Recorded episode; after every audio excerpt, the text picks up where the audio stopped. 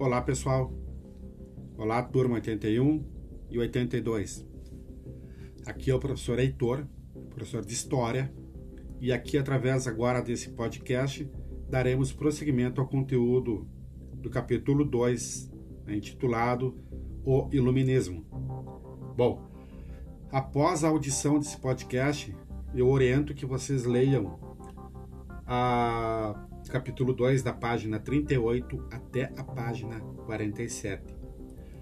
Após a leitura, ainda há no Classroom uma videoaula onde há um esquema resumo, mapa conceitual, para que vocês possam fixar melhor o conteúdo. E, logo após, ainda no Classroom, tem orientação né, de atividades propostas por mim, que estão no livro.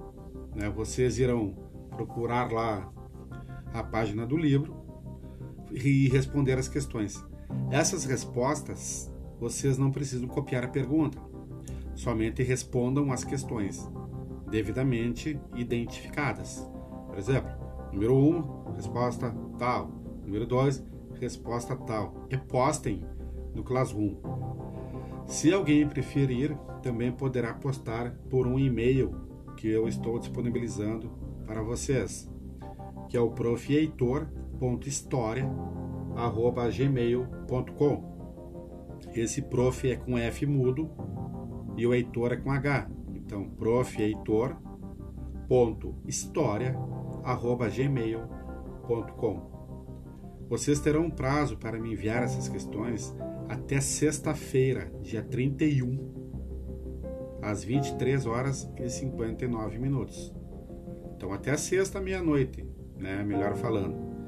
Postem no Classroom ou pelo e-mail que eu acabei de, de passar para vocês. Bom, agora esse podcast aqui é um resumo do capítulo 2. Então, vocês acompanhem né, a, a locução aqui. O iluminismo ele foi um movimento intelectual que começou na Europa a partir do século XVII e ganhou força no século XVIII. A França é considerada o país que liderou intelectualmente o iluminismo europeu. Ela tinha como principais características a valorização da razão, considerado o mais importante instrumento para se conseguir qualquer tipo de conhecimento. Para os filósofos, o pensamento era a única luz capaz de iluminar as trevas, entre aspas, né, também denominada, né, conhecida como Antigo Regime. Os pensadores de grande reconhecimento desta época foram Descartes, Montesquieu, Voltaire, Rousseau, Diderot e Adam Smith, entre outros. Foi um momento de contestar os ideais religiosos que eram predominantes na época, além da economia e política, provocando mudanças sociais e culturais. Chamado de século das luzes, o iluminismo trouxe ideias voltadas à razão para é, deslegitimar o modelo de Estado predominante na época. Seu ideal era defender o, a liberdade, progresso, a tolerância, a fraternidade, o governo constitucional através de leis, né, e afastamento entre igreja e Estado. É melhor falando, a separação entre a igreja e o Estado. Em sua obra, Discursos do Método, que repercutiu na época, Descartes convida as pessoas a questionarem tudo o quanto for possível para se chegar à verdade. É, para ele, somente através da dúvida é possível compreender o mundo. Algumas literaturas colocam o iluminismo como uma escola filosófica, mas não existia somente um movimento. Pensadores e cientistas de áreas distintas colaboraram para as mudanças de pensamento estabelecidas pela época. Foi um momento de mentes brilhantes, digamos assim. Né? Eles pesquisavam, escreveram né? e divulgaram suas descobertas e suas teorias. O iluminismo desempenhou grande influência sobre o aspecto político e intelectual de boa parte dos países ocidentais. Algumas mudanças políticas importantes aconteceram, bem como a implantação e formação de estados-nações, né, de países, surgimento de novos países, a ampliação de direitos civis, além de diminuição do poder da igreja. as ideias dos iluministas espalharam-se com rapidez pela sociedade. Até os reis absolutistas, que detinham o poder em suas mãos unicamente, né, só eles, é, na época, receosos de perderem seus postos, passaram a adotar algumas ideias do iluminismo. E esses reis passaram a ser chamados de déspotas esclarecidos, pois tentavam conciliar a maneira absolutista de governar com as ideias né, de avanço iluministas. Bom, quais as principais características desse sistema filosófico, o iluminismo? A razão é considerada uma fonte legítima para o alcance de todo tipo de conhecimento Faz-se imprescindível os questionamentos e investigações para fomentar o conhecimento da sociedade, política e economia. Alguns pensadores acreditam na natureza, de forma que ela seja capaz de explicar o comportamento humano e a sociedade. Criticam o absolutismo, o mercantilismo e as vantagens da nobreza e da igreja. Então eles criticavam, né? aquelas vantagens que os nobres tinham e que a igreja tinha. Somente eles tinham o poder, somente eles comandavam, no caso, os países. Eles defendem também, os iluministas, a liberdade política, econômica e a igualdade de todos conforme as leis. Bom, também haviam críticas. Né? Eles também criticavam o mercantilismo. Né? Então, o mercantilismo seria o comércio, então, veremos, vemos aqui, ó. O absolutismo foi intensamente atacado pelo iluminismo. O mercantilismo, modelo econômico do período, também foi censurado e novas propostas mais harmônicas e igualitárias surgiram com a nova realidade do capitalismo. Os fisiocratas foram os primeiros a indagar o mercantilismo. Para eles, a riqueza vinha da natureza, mais especificamente da agricultura e da pecuária. O comércio Portanto, ele não passava de uma troca de riquezas. Além disso, os fisiocratas eram contra a intervenção do Estado na economia.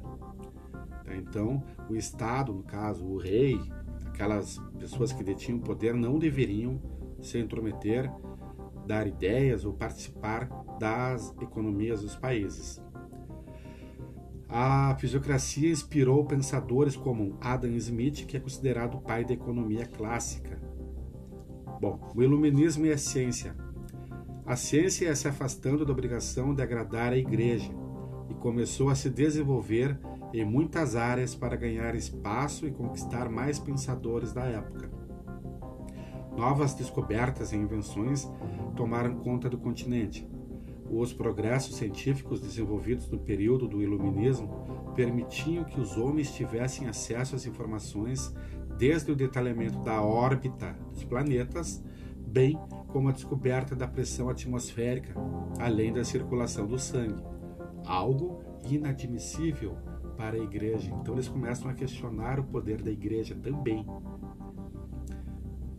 O, o iluminismo e a ciência. A ciência ia se afastando da obrigação de agradar a igreja e começou a se desenvolver em muitas áreas para ganhar espaço e conquistar mais pensadores da época. Novas descobertas e invenções tomaram conta do continente. Os progressos científicos desenvolvidos no período do Iluminismo permitiam que os homens tivessem acesso às informações desde o detalhamento da órbita dos planetas, né, como já havia dito, bem como a descoberta também, né, da, como já tinha citado anteriormente, também da pesquisa da pressão atmosférica.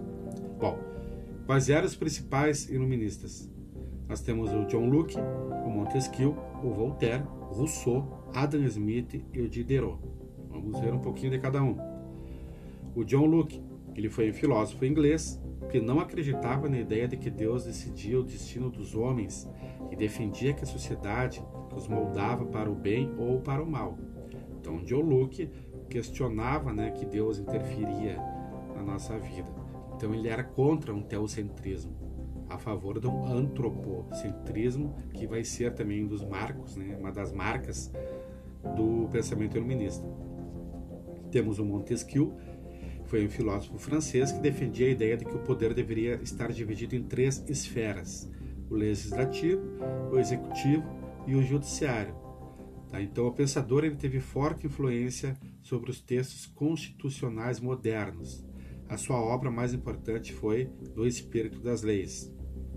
Tá? Então, Montesquieu defendia ah, os três poderes clássicos da democracia moderna que nós temos até os dias de hoje: o legislativo, o executivo e o judiciário. Pois nós temos o Voltaire, foi um filósofo francês que defendia a liberdade individual acima de tudo. Acreditava que para ter contato com Deus não era necessário ir até uma igreja, e sim utilizar a razão, se assemelhando muito aí, né, bastante às ideias de Martinho Lutero, Reforma Protestante. Entre as obras mais importantes estão Ensaios sobre os Costumes, o Dicionário Filosófico e as Cartas Inglesas.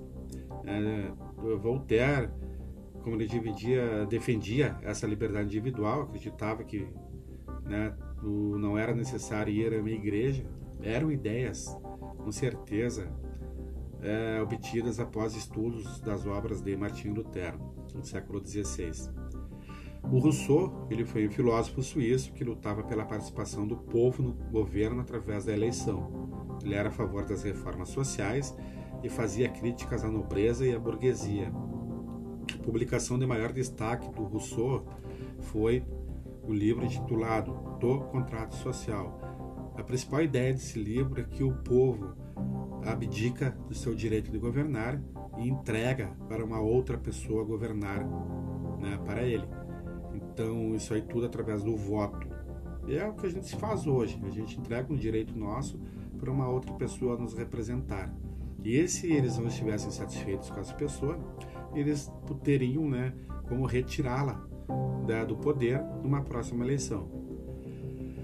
É nada né, diferente do que é hoje, a não ser pelos sistemas e as formas de como eram feitas. O Adam Smith foi um grande economista e filósofo escocês.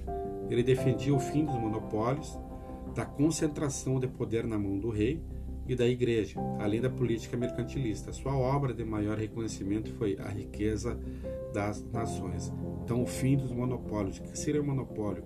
É uma pessoa, uma empresa só de ter é, poder de, de, de fabricar determinado produto.